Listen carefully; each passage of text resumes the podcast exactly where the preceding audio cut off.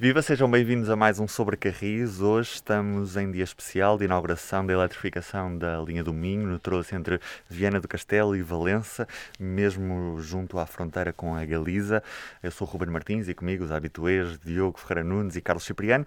Hoje temos um convidado especial, Joan Mao, secretário-geral do Eixo Atlântico. Joan, qual é, é a importância do que aqui hoje se inaugurou com esta eletrificação até à fronteira com a Galiza? Primeiro, é un primeiro paso dunha débeda histórica da ferrovía no que liga a Galiza dende o norte, dende Ferrol e Coruña até o sur de Portugal, xa non só eh, Vigo Porto, nin siquer Coruña e Lisboa, que xa há moitos anos tivo unha ligación e infelizmente a falta de visón de futuro eh, fixo que fora fechada. Por lo tanto, era unha débeda histórica que había.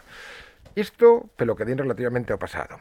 Mais pelo que din o futuro isto é fulcral porque é o primeiro paso dunha ligazón entre todos os portos da fachada marítima ibérica dos cales tres eh, teñen un grande valor estratégico por ser eh, de, de, de un calado de augas profundas, designadamente Sines, Coruña e Ferrol, polo tanto, donde poden atracar os grandes megabuques que están a cruzar o Canle de Panamá, e pelo tanto que o que dá a competitividade clara un territorio que temos unha magnífica posición geoestratégica, non só con Norteamérica e Sudamérica, sino até con Asia, pero que infelizmente eh, até hoxe nunca se supo ver. Qual é a importância que atribui à um, reabertura da linha do Douro até a Barca d'Alva? E cando nos falamos da liña do Douro, o que estamos falando non é en cada trozo, sino o que estamos falando é da ligación estratégica entre o porto de Leixoes e Salamanca.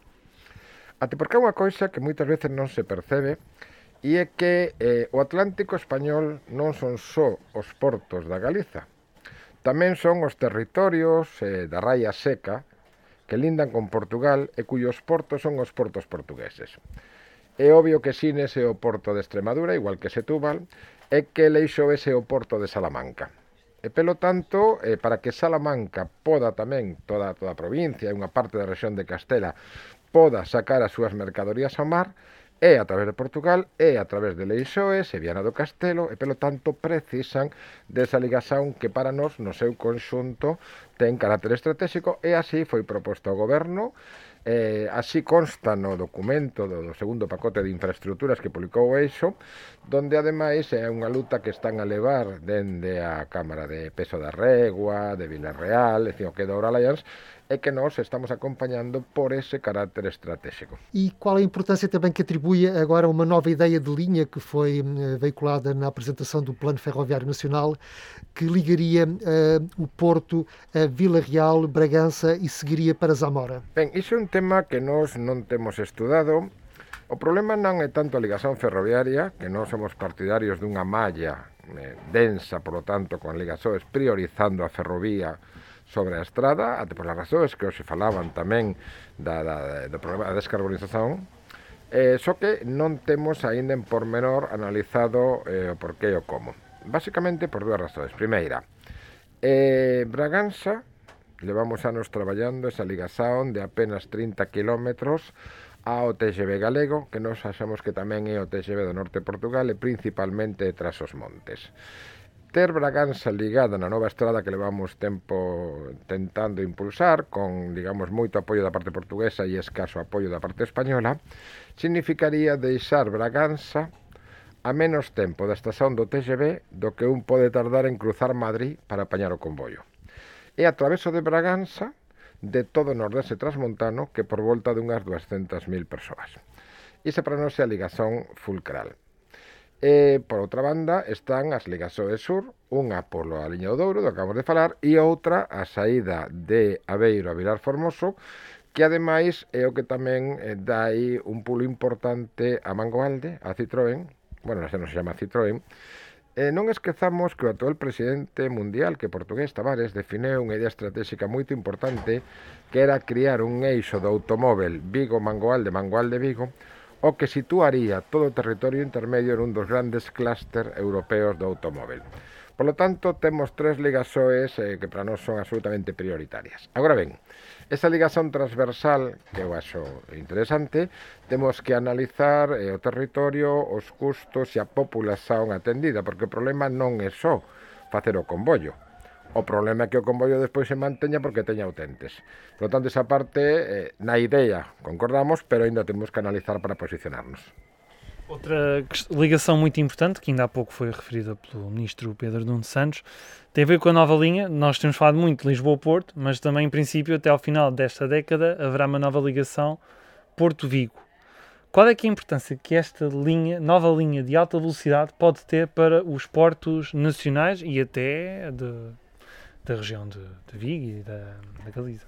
A ligação das mercadorías eh, nos territorios e nos portos que están no, no transecto fica prácticamente resolvida hoxe con esta inauguración e apenas cando España tamén resolve esos 8 km que faltan. Só que na parte de pasaxeiros, que é extremadamente importante, eh, a liña do Miño, aínda electrificada, vai permitir moita mellora mellora de comodidade do tipo de, de material. Eh... Como que estamos aqui agora, porque nós estamos numa carruagem Corel ao serviço do Intercidades e que em breve será substituída por eh, novas carruagens Arco, compradas a Espanha Exacto. em meados do ano passado e que têm sido recuperadas. Exato, que son moito competitivas. Pero o problema é, millora efectivamente, como vendís, millora o, o material rodante, millora a cualidade, milloran as frecuencias porque xa hai máis material e, polo tanto, pode haber máis frecuencias, e iso é fulcral para que a xente apañe o comboio, ninguén apaño o comboio ás 8 da mañán, se ten que aguardar hasta as 9 da noite para regresar, sobre todo se é por razóns de traballo. Pero non significa gaños de tempo. E non significa gaños de tempo porque a liña ten cos tres ximentos que son moito difíciles de resolver. Ten o problema, por exemplo, na Cerveira, a entrada de Camiña, en Hermesinde, en fin, diversos. E por iso se plantexa que a única posibilidade dunha liña eh, competitiva en termos de tempo é un novo canle.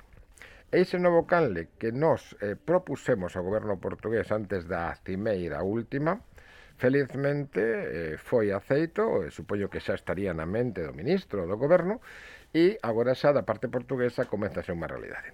Cal é a ventaxa que ten? Primeiro, permite unha ligación, a mí vas me permitir que non utilice o termo alta velocidade. Eu prefiro o termo altas prestazoes. Por qué? Porque nós temos unha paraxen fundamental cada menos de 100 km. Repara, Saímos de Ferrol y en 60 kilómetros está Coruña. Saímos de Coruña y en 70 kilómetros está Santiago. Saímos de Santiago en 50 Pontevedra, en 30 Vigo. Se si xa non para na fronteira, que sempre suelen parar, temos a 70 eh, Braga. A apenas, non sei, chega a 50 Porto, Aveiro, Coimbra, Santarén. Un comboio de alta velocidade non frena en seco é, non é como un avión, pero é algo similar. Ten un tempo de desaceleración e aceleración.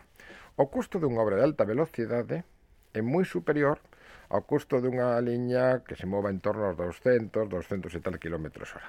Por lo tanto, nos creemos que o patamar da velocidade debe ser analizado con calma en función tanto dos custes como dos tempos e da distancia entre as cidades. Non gañamos nada con un convoi a 300 km hora que non pare en ningún lado. Non é estruturante. Dito cual, A existencia dun tren de altas prestaxoes que ligue Ferrol, xa non só con Lisboa, senón até Faro, é fulcral para toda a franxa eh, galaico-portuguesa. É fulcral para as lasas comerciales, conexión cos aeroportos, conexión dos portos, turismo, é fulcral. Por lo tanto, esta nova liña que ademais reforzaría a competitividade do, do Miño, porque o Miño, polo tanto, estaría servido por dúas liñas. Unha boa, que é a liña do Miño, agora, boa, e unha excelente, que sería esa liña nova, que sopararía eh, en Braga e en Oporto previsiblemente. Como a parte galega xa está pronta te Coruña, dende hai un par de anos que mudou completamente a mobilidade en Galicia. E como se está tamén a falar do asunto de Ferrol Coruña e se está a falar do tema de, de Porto Lisboa, uh -huh. reparade que se as cousas se fan ben, teríamos unha das liñas máis competitivas de Europa a ligar toda a fachada marítima. Por lo tanto, nós somos completamente a favor, achamos que é unha obra fulcral, o complemento perfecto da liña do Miño, e para nós é unha prioridade. A a máis de unha dezena de portos eh, marítimos entre Portugal exactamente, e o Exactamente, eh, portos dos principales, donde máis temos portos de augas profundas, temos portos de abrigo, temos portos con todas as condições, mas non só. Porque falamos... Tamén há cinco aeroportos. E essa é precisamente a, a questão seguinte relacionada com, com, os aeroportos, porque o próprio Ministro também tem falado que, quando estiver concluída a nova linha Porto Vigo, que o aeroporto Francisco Sá Carneiro, no, no Porto, será o aeroporto mais importante de toda a região. E em que ponto ficam os aeroportos? O aeroporto Sá Carneiro hai anos que é o máis importante de toda a región, o que non quer decir que sexa o máis cómodo.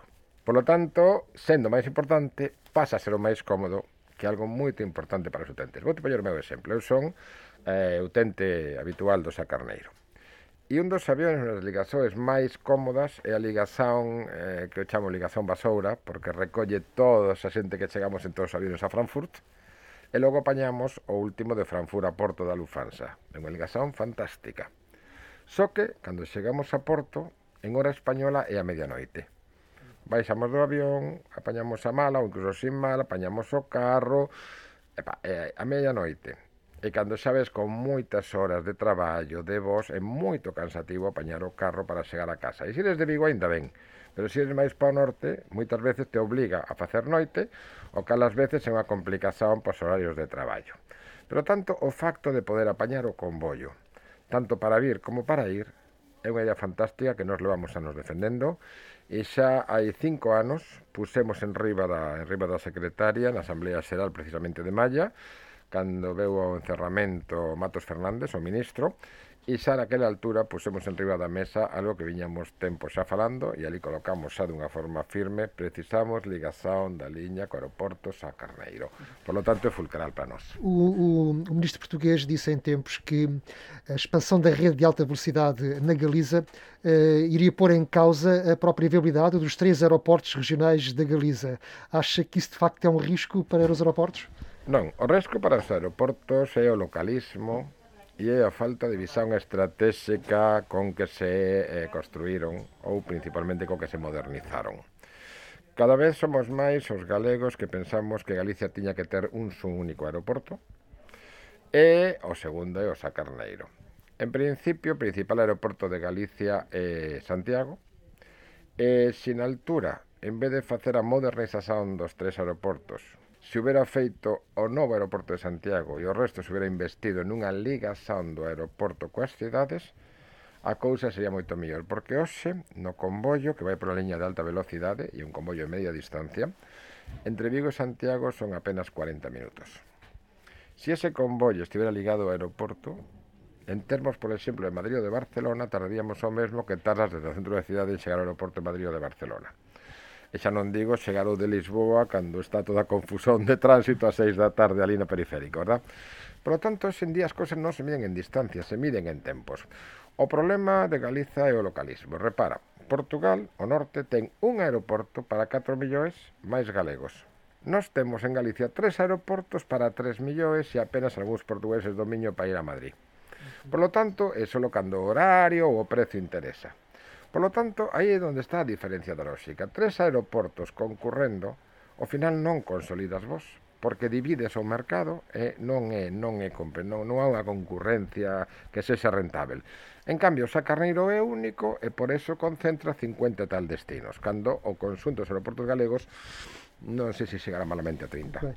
Um, há pouco um, o Ministro referiu que a partir de hoje ficamos com uma linha eletrificada entre Valença e Faro, o que permitiria um serviço direto. Contudo, ele não existe. Existe Porto-Faro e existe uh, Valença-Lisboa.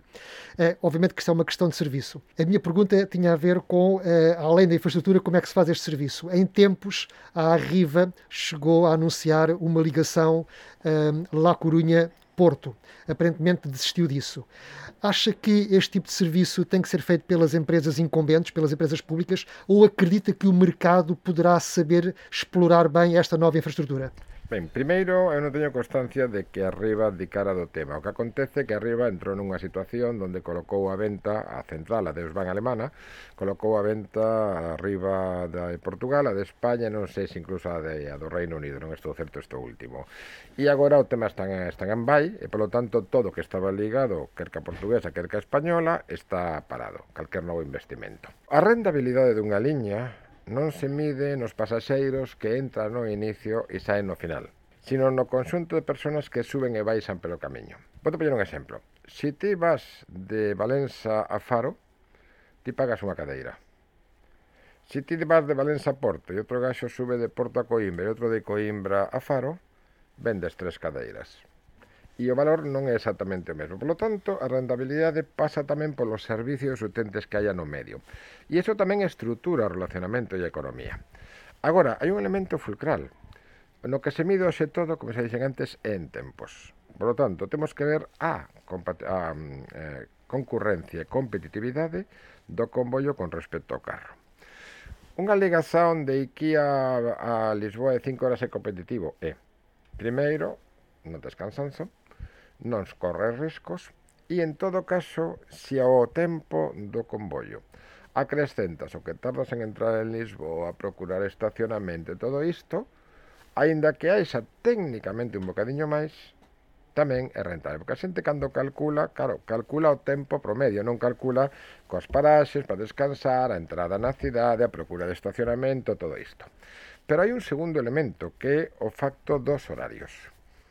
Tamén os horarios teñen que ser horarios adecuados á demanda para que a xente apañe o convollo. Por lo tanto, eu en eso creo que esta liña pode ser moito rentable sen as condiciones. No tema do transporte hai que diferenciar dúas cousas entre o público e o privado. O público garanta o servizo, garanta o servizo público, cubre incluso aquel servizo público que é deficitario pero ten que ser, e ademais funciona como regulador do mercado.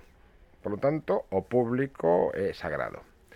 Agora, en este tipo de transportes, o privado é unha máisvalía porque, al permitir concurrencia, tamén prevén erros que a veces pasan no público que pensar cunha mentalidade máis de funcionario que de utente, cunha mentalidade máis de escritorio que de realidade.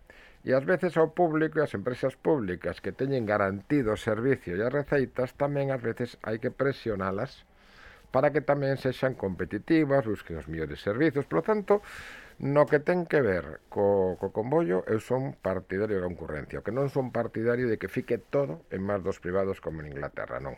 Existe, en xeral, alguma liña pública de aviación? Non, existiron. Hoxe están quasi todas privatizadas. A TAP, bueno, a TAP agora parece que foi un pouco recuperada pelo goberno, pero foi privatizada.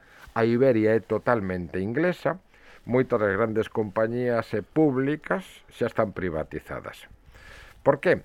Porque non puderon poñerse ao día coa concurrencia, non facían os mellores precios, non fallían as mellores rutas, os mellores slots. Ese é o problema. Tamén non é bon que desaparezcan. Por iso, para min, a situación ideal é que se manteña pública, propiedade pública, que dé servizo público e que funcione como regulador, mas tamén é bon a concurrencia privada para ter onde escoller. Um, queria perguntar-lhe sobre as relações internacionais entre Portugal e Espanha. Como sabe, havia um comboio que era o Sud Expresso, um comboio centenário que ligava Lisboa a Andaia, e o, uh, o Lusitânia Expresso Lisboa-Madrid. Ambos foram suspensos devido à pandemia e, entretanto, já foi tornado público e já foi assumido que o governo espanhol hum, e a Renfe não pretendem reatar essa ligação internacional. Aparentemente, do lado português, uh, sentem-se um pouco impotentes para o que quer que seja para reatar essa ligação. Eu queria perguntar-lhe se, na perspectiva do eixo Atlântico, se entende que isso é um problema e o que é que o eixo Atlântico pode fazer para uh, tentar resolvê-lo. Bem, nós xa estamos traballando neste asunto, xa tivemos unha reunión co Presidente da República e aínda hoxe xa ficou premarcada unha reunión co primeiro ministro e co ministro, esperamos que xa sexa en breve. O que vou decir agora non vou decirlo como eixo Atlántico Porque no Atlántico convive xente todos os partidos e algúns apoian a, ao goberno español, verdad? Por tanto, vou decirlo a título de secretario xeral.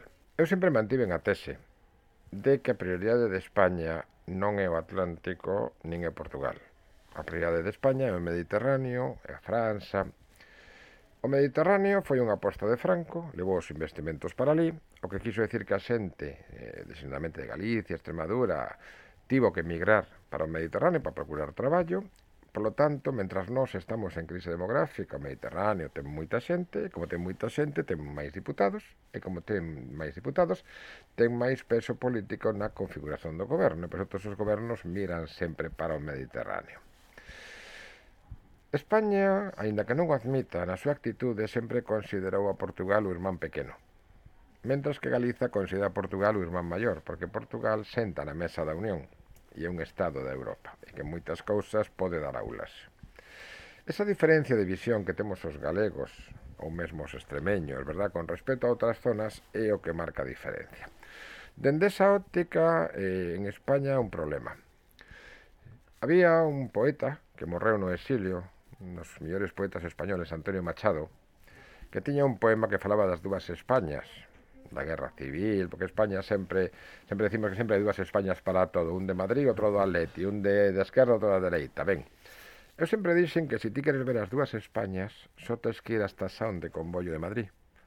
Todos os TGVs van para o Mediterráneo.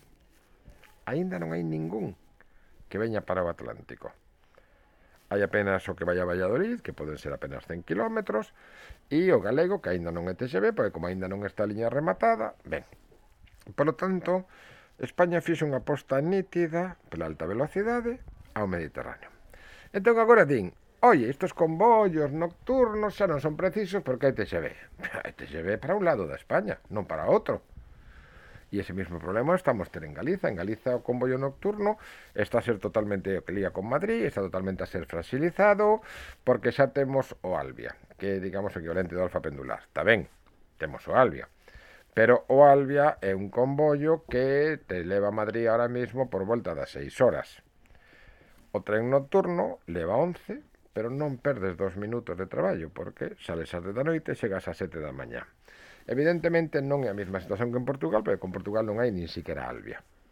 Pero isto o que determina é, primeiro, a visón de España para o Atlántico. Segundo, a visón de España para Portugal. Terceiro, a poca prioridade que lle dá e a falta de visión estratégica no seguinte, cando dos países, e xa falo a nivel de España e Portugal, non de Galiza e Portugal, verdad? O Galiza Norte, partillan a fronteira máis longa e máis estable de Europa, a diplomacia ten que ser dupla.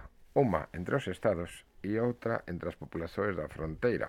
Problemas que, como estamos a ver do fexe das fronteiras, teríase resolvido con outra mentalidade da parte española, pero disso podemos falar agora se queredes. E nós vimos uma manifestação bem ruidosa uh, lá fora, à, margem da cerimónia. Estavam pelo menos 200, 300 pessoas. Ver, aqui temos que separar dúas partes. Sí. Primeiro, a xente ten razón toda, toda. A manifestación é para procurar soluções ou é para procurar apoios políticos? Porque claro, o problema é o seguinte O cartaz, que nos chamamos a pancarta, é o inicio do asunto e a partir de aí hai que negociar. Se ti ficas só aí, eu podo ter a sospeita de que o que se busca é unha rendabilidade política de quenes promoven a, a, a reivindicación non a solución dos problemas. E vou dicir por qué. Só existe unha solución. Nos a propusemos a Llanos, tanto nós como a Rede Ibérica de Entidades Transfronterizas que preside José María Costa, e ninguén quiso acompañar aquelo porque aquilo non era algo popular, non, non era unha cousa que a xente, verdad, non, non ten resultado rápido como unha manifestación. Só o goberno portugués con Antonio Costa percibeu aquilo e levou a Cimeira Ibérica. E o goberno español, bueno, se si Portugal o pide, mas ficou así. Cal é a solución? Un novo tratado bilateral entre España e Portugal. Pelo seguinte, Esta situación non é un fecho de fronteiras nos términos Schengen. Non hai un fecho de fronteiras entre dos países. Há unha limitación de mobilidade temporal por unha pandemia de un dos dois. Tamén para xente resultado é o mesmo, pero a forma de solucionalo xurídicamente non é a mesma. Segunda cuestión. Si, cando nos propusemos, se hubiera feito un novo tratado bilateral Porque claro, o actual xa ten máis de 15 anos, meter perto de 20, até ten anacronismo, chamase o Tratado de Valencia. De Valencia que eu saiba ni siquiera ten ligazón con Portugal, non? Porque era a visión que tiña España daquelo. Un novo tratado ten que recoñecer figuras xurídicas novas dunha fronteira, un territorio que é extremadamente dinámico e permeable, e que nestos anos xurdiron moitas formas novas como as eurocidades. As eurocidades agora non son nada, é propaganda, non te máis. Agora, non o que defendemos é que as eurocidades sexan comunidades intermunicipais só que pertenecentes a dos países. O que aquí chamase comunidade intermunicipal e o que en España chamase consorcios de municipios, uh -huh. con competencias legales, que pelo facto de ser de dos países teñen que ter un encuadramento xurídico que eso só se pode estar nun tratado bilateral.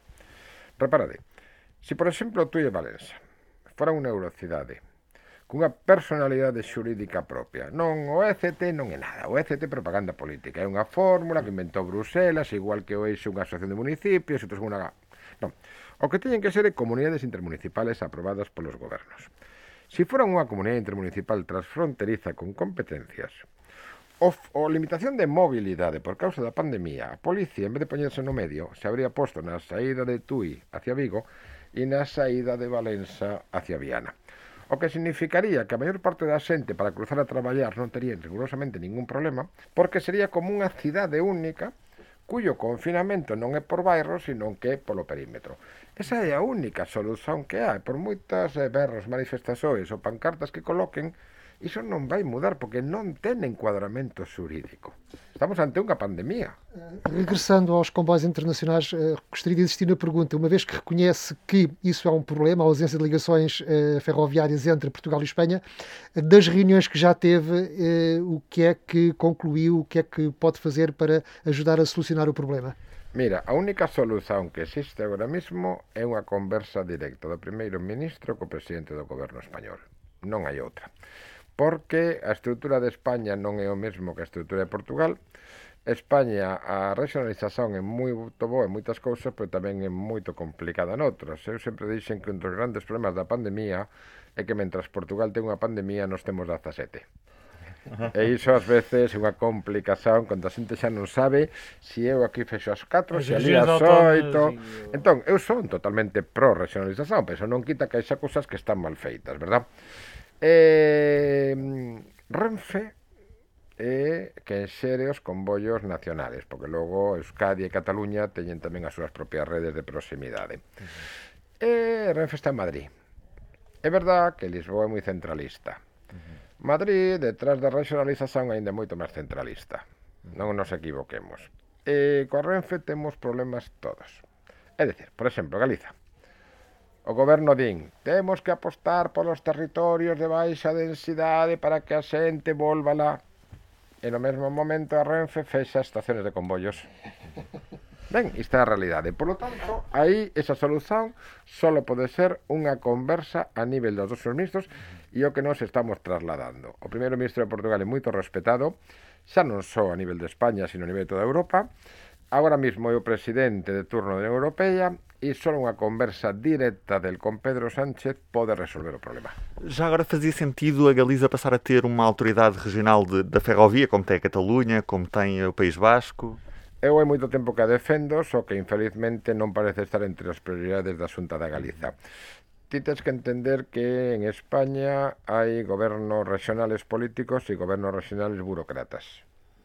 No caso Euskadi é un goberno político, Cataluña foi un goberno político, xa non sabemos moi ben o que é, e Galicia eu sempre digo que é o único escritorio que chegou á categoría de comunidade autónoma. Tenho uma curiosidade. Caminhos de Santiago. Uhum. Temos agora, este trouxe agora até Valença, já eletrificado, o Celta voltará e dentro de alguns anos espera-se que se possa fazer comboios elétricos Eu até... espero que até fin deste ano. Já? Eu espero sim, para ver, o trozo español... Uhum Finalmente son apenas 7 km, finalmente xa está rematado. Só que agora faltan autorización da Xencia de Seguridade Ferroviaria, porque dende que foi o accidente de Santiago, ah. ninguén quere facer nada sin que eh, asine a autoridade ferroviaria. Por lo tanto, nos esperamos que xa te fin deste ano no Brau poda estar en funcionamento completamente electrificada, O que, insisto, non vai significar gaños de tempo hasta que se construa a saída sur de Vigo. Pero Mas bueno, polo menos xa permite... Combois eléctricos, como este, Porto Vigo.